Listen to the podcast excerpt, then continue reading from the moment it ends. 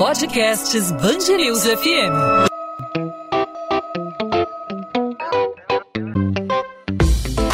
Dois às 20, com Maurício Bastos e Luana Bernardes. O que você tem feito para relaxar em casa durante esse período de isolamento social, hein? Bom, algumas pessoas optam por uma boa leitura, por um filme diferente, uma boa música. Mas você aí nessa sexta-feira já resolveu tomar uma tacinha de vinho em alguma noite dessa quarentena? Cerca de 65% dos brasileiros passaram a beber de duas a mais garrafas de vinho por semana.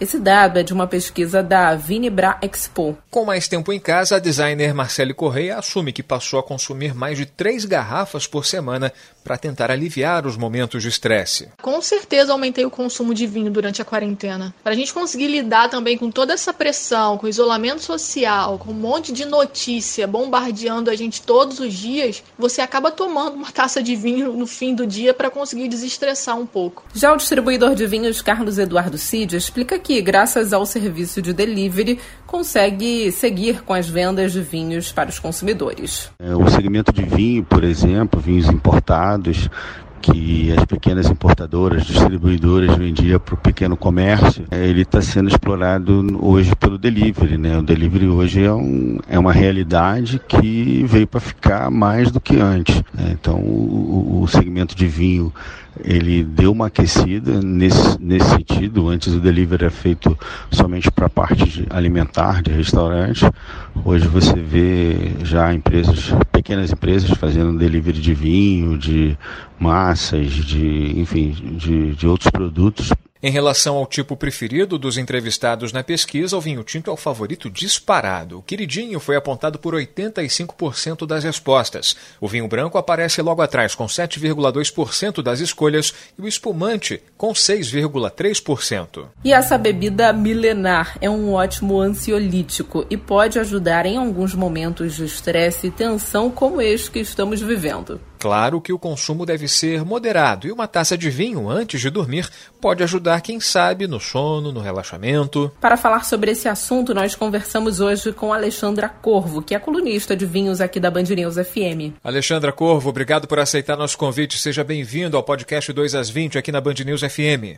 Obrigada pelo convite, é um prazer falar de vinho, falar de consumo de vinho, consumo de vinho consciente, quarentena e tudo mais, né? Te surpreende esse dado que aponta um crescimento aí de cerca de 65%? 65% dos brasileiros passaram Nossa. a beber de duas a mais garrafas de vinho por semana nessa fase da quarentena. Te surpreende essa, esse dado apresentado?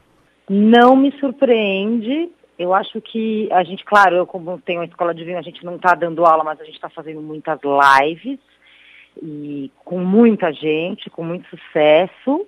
E uh, a gente nota que, uh, ao contrário do que pode parecer, né, ou que, ou que foi um fato talvez do comecinho da quarentena, uma certa angústia que pode ser remediada pelo álcool de maneira geral, mas o vinho, na verdade, é, o que ele faz é diferente do beber. O vinho, ele, ele enche a gente de cultura. Então, eu acho que a gente estando meio preso em casa, quando você toma um vinho de uma região ou de outra, você é transportado para aquela região, né? Então eu acho que o vinho ele tem esse diferencial, o sabor dele está muito ligado à origem dele. Então é, o que eu tenho notado é que as pessoas têm buscado a viagem, no sentido geográfico, né? não no sentido da cabeça, mas a viagem cultural que uma taça de vinho pode aportar, porque pode ser angustiante ficar preso em casa sem poder viajar, né? sem poder ter muitos assuntos a não ser a faxina, que muitas pessoas que não faziam tiveram que começar a fazer, uhum. a louça quem vai lavar. Então, sentar no final de tarde e apreciar um vinho pode ser bastante aliviante, né? Vamos chamar assim. É interessante essa tua observação, né? Não se trata de entorpecimento pelo momento que a gente está vivendo, aquela coisa para não pirar trancado dentro de casa, mas sim para se transportar, né? Para fazer justamente essa, essa coisa de viajar sem sair de casa, né? Exatamente. Eu tenho notado que o interesse nos temas, né, das pessoas não são os, os, os mesmos interesses dos temas que eu, das aulas que eu dava na escola, que eram temas muito mais lineares, mais, vamos chamar assim de comuns, ah, vinhos de Portugal, ou vinhos da França, sei lá, uma coisa mais didática. Eles têm se interessado por coisas de, bem diferentes, vinhos produzidos em, sei lá, em ânforas, ou vinhos produzidos, ou vinho rosé, que não é uma aula que geralmente as pessoas pedem, né? Mas, é, ou vinhos, quer dizer, com uma característica muito especial, vinhos de uvas extintas, a gente deu, né, teve uma live com isso que lotou. Então, quer dizer, as pessoas, elas não estão procurando só beber, elas querem saber, elas querem ver o mundo por aquela janelinha redonda dentro da taça, que é por onde a gente consegue olhar o mundo hoje. Alexandra, como o consumo de vinho pode contribuir para o controle da ansiedade em momentos de isolamento social? É, é consumir vinho, o, o vinho, diferentemente de outros álcoois, né, outras bebidas alcoólicas, é, ele tem, ele tá, o sabor dele está muito ligado à origem, né? E ele tem uma, um outro aspecto interessante que também não é uma coisa que a gente bebe muito sozinho, ele é uma bebida intrinsecamente social, ele foi criado para a sociedade, ele foi criado para o simpósio grego, né? ele foi criado para alimentar a mente do, do, do, homem grego que sentava em simpósio. Então ele não tem um aspecto, não é aquela coisa do iscão que você senta, né, gira o gelo lá com o dedo e fica meio meditando sozinho. Você toma o vinho, você quer falar dele, você quer compartilhar. Então eu acho que isso é, dá uma, é, mesmo que seja online, a pessoa ela vai compartilhar o que ela está sentindo, o que ela está tomando ou a novidade que ela descobriu. Então isso nos reconecta ao mundo, mesmo que você esteja sozinho em casa com a sua taça, você vai ligar para alguém. Hoje, é, uma, uma, umas meninas me pediram para a live da semana que vem elas falavam, a gente vai fazer em grupo, elas não vão se juntar, vai estar cada uma na casa de, de, cada uma, mas elas querem fazer isso em grupo, veja. Então, a ansiedade, de novo, não é o álcool como um apaziguador, né, como um remédio, uma coisa, como você disse, entorpecente, né, mas sim como uma, na verdade, uma ligação, até um alerta maior, uma ligação maior com o mundo lá fora. Alexandra, tem um dado interessante aqui dessa pesquisa em relação ao tipo de vinho preferido dos entrevistados. O favorito uhum. foi o vinho tinto, apontado aí em 85% das respostas, o vinho branco aparecendo aí com 7,2% das escolhas e os espumantes aí logo depois com 6,3%. Esse é um dado bem, bem comum, na verdade, no consumo do vinho no Brasil. Esse é o número mesmo, 85% é o que se consome de vinho tinto no Brasil. Eu acho que isso tem muito a ver com a nossa herança, com a herança de quem trouxe vinho para o Brasil, né? Então foram portugueses, foram italianos, que bebiam, na época, quando eles vieram, mais vinho tinto. Né? Então era uma cultura mais, é, mais, digamos, tradicional. E muitos de nós, eu vejo, vejo pela minha experiência com os alunos, tem uma percepção de que o vinho tinto ele é mais vinho. Né? Ele é vinho mesmo, ele é vinho de verdade. E claro que não é, não é, isso não é um fato, é, cada vinho tem suas características. Eu, eu, por exemplo, nem separo, em, em termos de degustação, de estrutura, quando a gente fala de harmonização, vinho tinto de vinho branco. Para mim é vinho. Quando a gente vai pensar numa harmonização, eu falo, qual é a estrutura do vinho? O vinho encorpado? Não importa se ele é branco ou tinto, né? Ele pode ser, ah, para essa carne você precisa de um vinho é, mais encorpado. Pode ser um vinho branco encorpado também, não precisa ser um vinho tinto. Mas as pessoas, de maneira geral, têm a sensação que vinho mesmo é tinto. Então eu acho que tem a ver muito com a história cultural do Brasil, com a história, com a herança de quem trouxe é, o vinho para o Brasil, que eram principalmente portugueses e italianos, né? E inclusive eu falei a respeito da, da ordem de escolha, né? O espumante aparece logo em terceiro, muita, acaba ficando mais distante do vinho tinto, porque muita gente associa o espumante justamente a comemorações, a confraternizações, uhum. todo mundo presente se abraçando, né? Exatamente.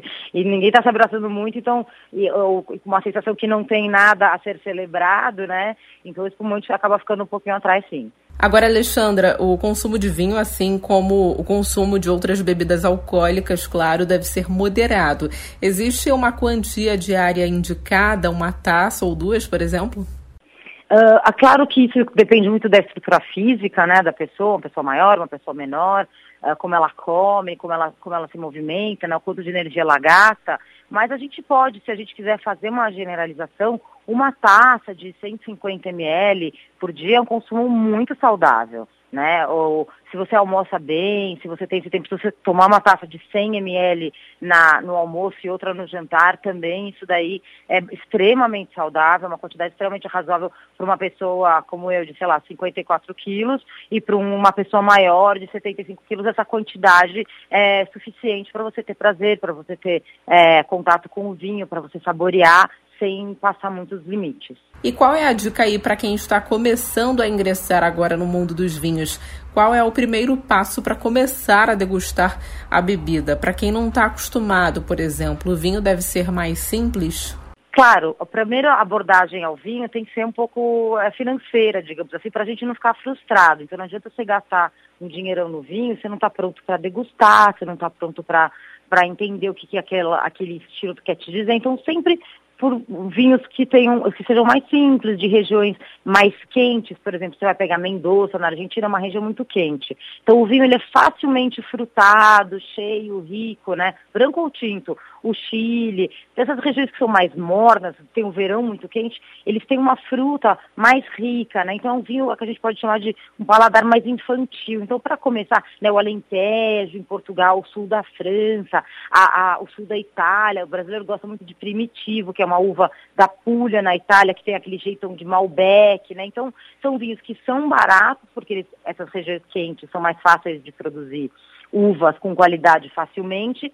Eles são baratos, são muito ricos, muito fáceis de entender. Agora, claro, você pega de regiões como a Borgonha, como a Alsácia, o Vale do Loire, já requer um pouquinho de conhecimento, porque são vinhos com mais acidez, são vinhos com mais pontas, né, com mais arestas que você tem que entender o contexto do vinho. Então, sempre começar mesmo pelos vizinhos aqui, que produzem bons vinhos, pegar um vinho, um espumante brasileiro simpático, e tateando um pouquinho, saindo, né, migrando da cerveja, entrando no espumante, depois talvez um branco, aí vai para um tinto leve, né, dessas regiões que eu falei. Então, sempre devagarzinho, com bom senso, é, não tem muito como errar.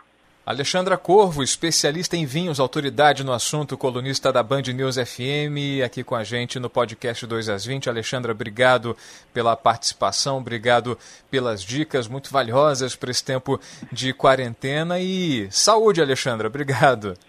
Saúde, obrigado pelo convite e até muito breve. 2 às 20, com Maurício Bastos e Luana Bernardes. O estado do Rio registra recorde de mortes confirmadas em 24 horas pela Covid-19, 245 óbitos. Segundo o balanço divulgado pela Secretaria de Estado de Saúde, o Rio tem ao todo 33.589 casos da doença confirmados e 3.657 mortes. Há ainda 1.023 óbitos em investigação. 234 foram descartados. Até o momento, entre os casos confirmados, 28.120 pacientes se recuperaram da doença. O secretário de Estado de Saúde, Fernando Ferri, afirma que os hospitais de campanha que estão atrasados podem não ser entregues. Segundo ele, o atraso para a conclusão das obras e os números positivos da pandemia podem tornar as unidades desnecessárias. Em conversa com o vereador Felipe Michel na internet, Fernando Ferri afirma que nos próximos dias haverá uma diminuição nos leitos de UTI. Ainda sobre o novo secretário de Saúde, Fernando Ferri afirmou que não pretende utilizar a cloroquina no combate à Covid-19 no estado. A afirmação foi feita durante conversa ao vivo com o vereador Felipe Michel nesta quinta-feira. De acordo com Ferri, a cloroquina não tem influência no combate ao vírus e pode, combinada com a invermectina, causar parada cardíaca. E o governador do Rio afirma que se a curva de casos da Covid-19 apresentar a queda esperada, em agosto a retomada da economia e o retorno às aulas com restrições podem ser estudados. Wilson Witzel disse ainda que até o dia 15 de junho vai ser possível relaxar as medidas de restrição no comércio. As afirmações foram dadas durante entrevista exclusiva à TV Band nesta quinta-feira. Podcast 2 às 20 encerra a semana aí com assuntos sobre vinhos aí para você se distrair durante a quarentena. Para você tentar relaxar aí durante o isolamento social. Na semana que vem a gente volta e na semana que vem eu nos estúdios do Grupo Bandeirantes de Comunicação e o Maurício Bastos em home office, né, Maurício? É isso, Luana. Papéis invertidos, posições invertidas. Na próxima semana, eu em casa, você nos estúdios do Grupo Bandeirantes para tocar o 2 às 20, sempre de segunda a sexta, a partir das 8 da noite, fazendo um resumo, trazendo as principais informações da nossa cidade e do nosso estado, sempre com uma entrevista para tratar, para fazer um recorte do que foi notícia na nossa cidade e no nosso estado do Rio de Janeiro. Nessa segunda-feira, encontro marcado. Eu, você e Luana Bernardes em mais um 2 às 20. Até lá, bom fim de semana. Tchau, tchau.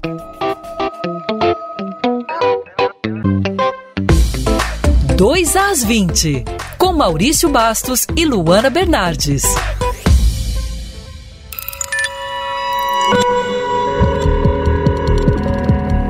Podcasts News FM.